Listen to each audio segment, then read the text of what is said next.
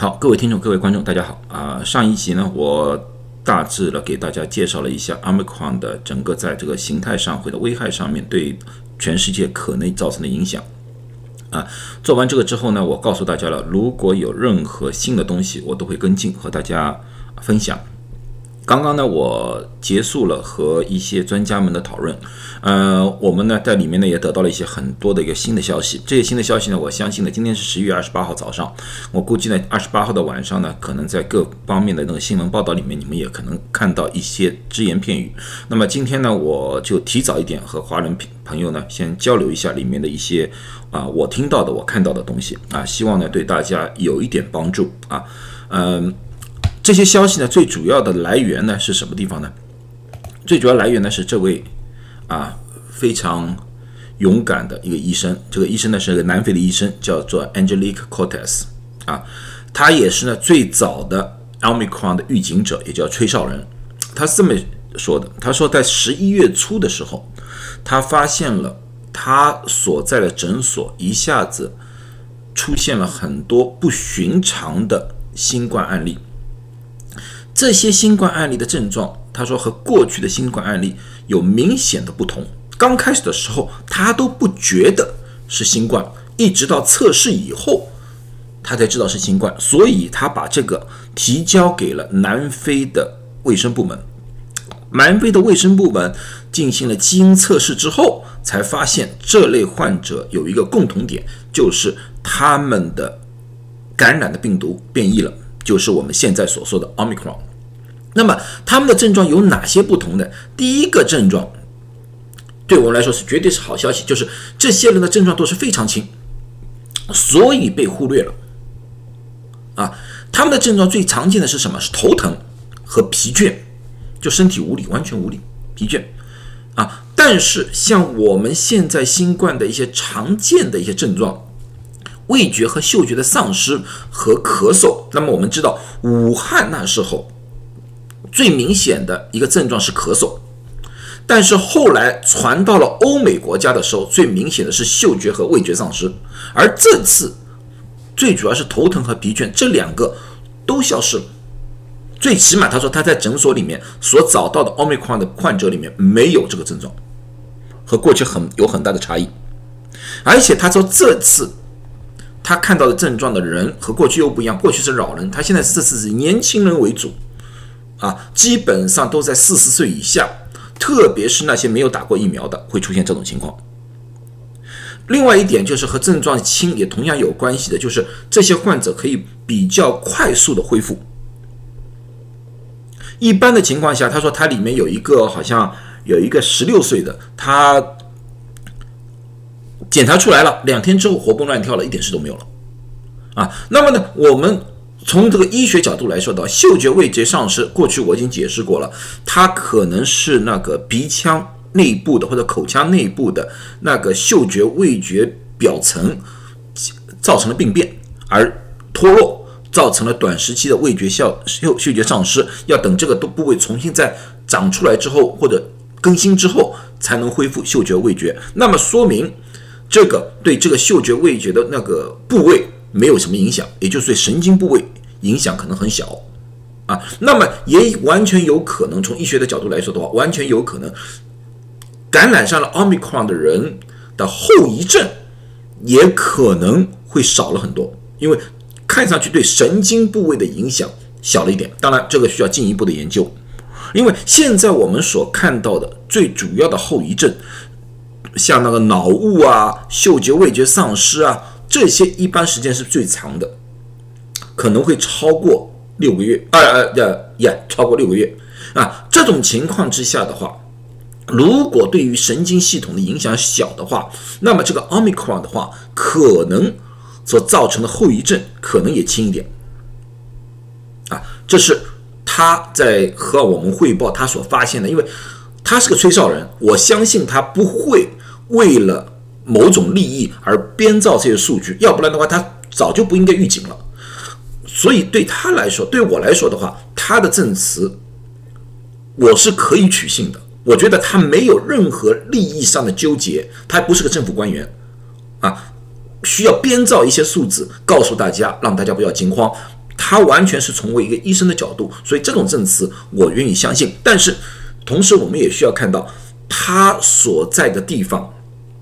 人类的平均年龄是比较轻的啊，所以说他看到年轻人为主。关于这一点，如果扩散到世界的其他地方，比如说英国啊、美国啊啊或者其他地方的话，这个可能会有改变啊。但是不管怎么样，这是我们的最多的一个第一手资料来的了。好，那么另外一个问题，大家经常会问我的就是：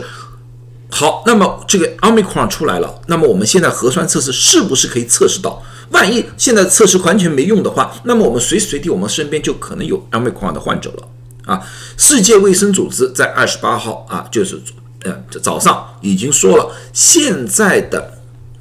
核酸测试对奥密克戎的变异仍然有效，所以是可以测试得出来的。这也就是为什么英国各地对于南非入境的人做统一的。核酸测试，然后隔离，一直等到核酸测试的结果出来才可以解禁啊！我希望美国也可以借鉴，但是我相信这个政府可能不一定会这么做啊！但是我很希望他们这样做。那么现在全世界，我刚才就说，全世界已经蔓延开来了。全世界现在的案例能够查得到的，荷兰十三例，这个十三例而且非常有趣，全部都是南非回来，然后在飞机上。他们发现了有六十一例，在六十一例基因测试里面发现了有十三例，而且这班飞机据说在上机之前已经做过核酸测试，是阴性才上机的。那么这个也告诉我们一点，就是这个奥密克戎的病毒在人体内的复制的速度是非常快的，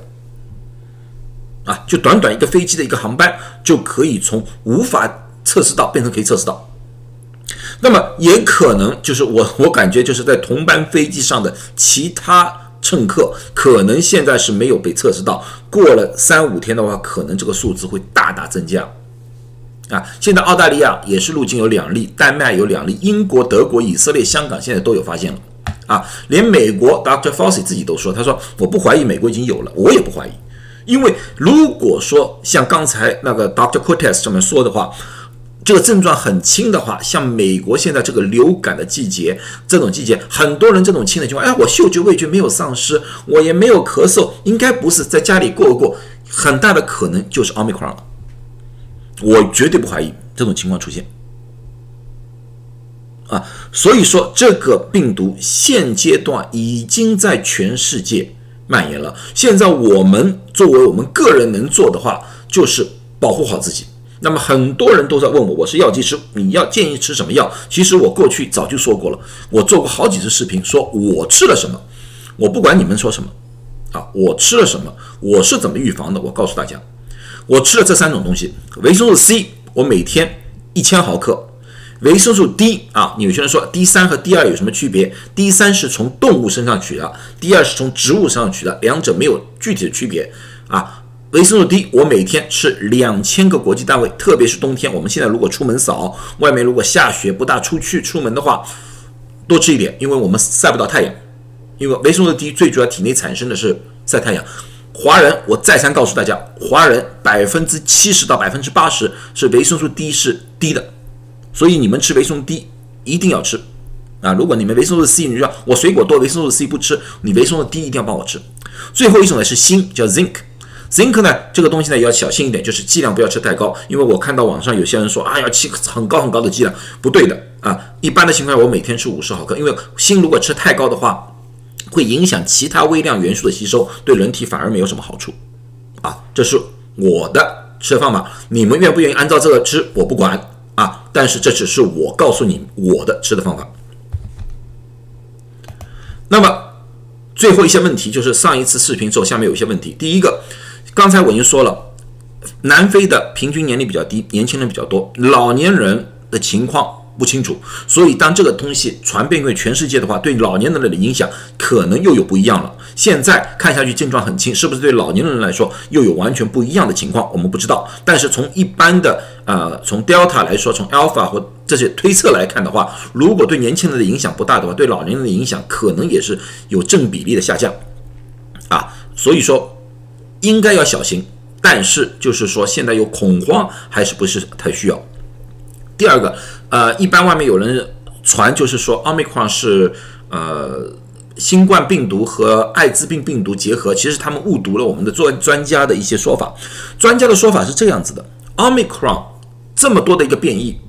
很有可能是由于某一个免疫能力低下的患者，他有非常小量的免疫能力，但是又不足够杀死新冠病毒，所以新冠病毒就在人的体内就待下来了。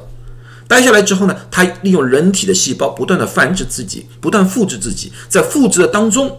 啊，人的免疫能力压下一下一点点，啊，它就适应人的免疫能力，然后再变异，变异，反复变异之后，就产生了现在这个奥密克戎这个变异，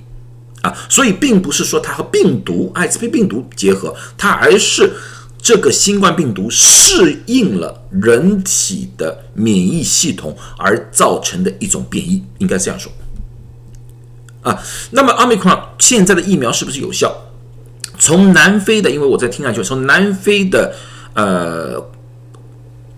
卫生官员他们来说的话，他们发现奥密克戎确实可以突破打过疫苗的人，打过疫苗的人还是会被感染啊，这点他们不否认。但是他们发现打过疫苗的人的症状基本上是没有症状，像无症状者或者极轻的症状，比那些没有打过疫苗的人要轻。那么从这个角度来说的话，现在的疫苗在某种程度上呢，可能对于转成重症和死亡还是有一定效果的。啊，当然我你你们如果反疫苗不想打疫苗，我不想多说，只是我把这些南非的卫生官员告诉我们的东西告诉大家，因为好多有人阴谋论就说，哎呀，这些都是政府的啊，是被那个药厂买通的，那么。我也不知道药厂有多少钱把全世界的卫生官员全部卖通了，我也不大清楚啊，也许有可能啊，但是啊，不管怎么样，这是我听到的一手资料，我和大家说一说。所以现在我们要知道的、要做的，除了我刚才所说的那些提高免疫能力的东西之外，要做到戴口罩、勤洗手、保持社交距离，能打疫苗的打一下吧，啊，这是我的推荐。好了，那么祝大家都健康。如果明天还有其他新的消息，我会。再一次向大家汇报啊！现在大家就是要保护好自己，健健康康。谢谢大家。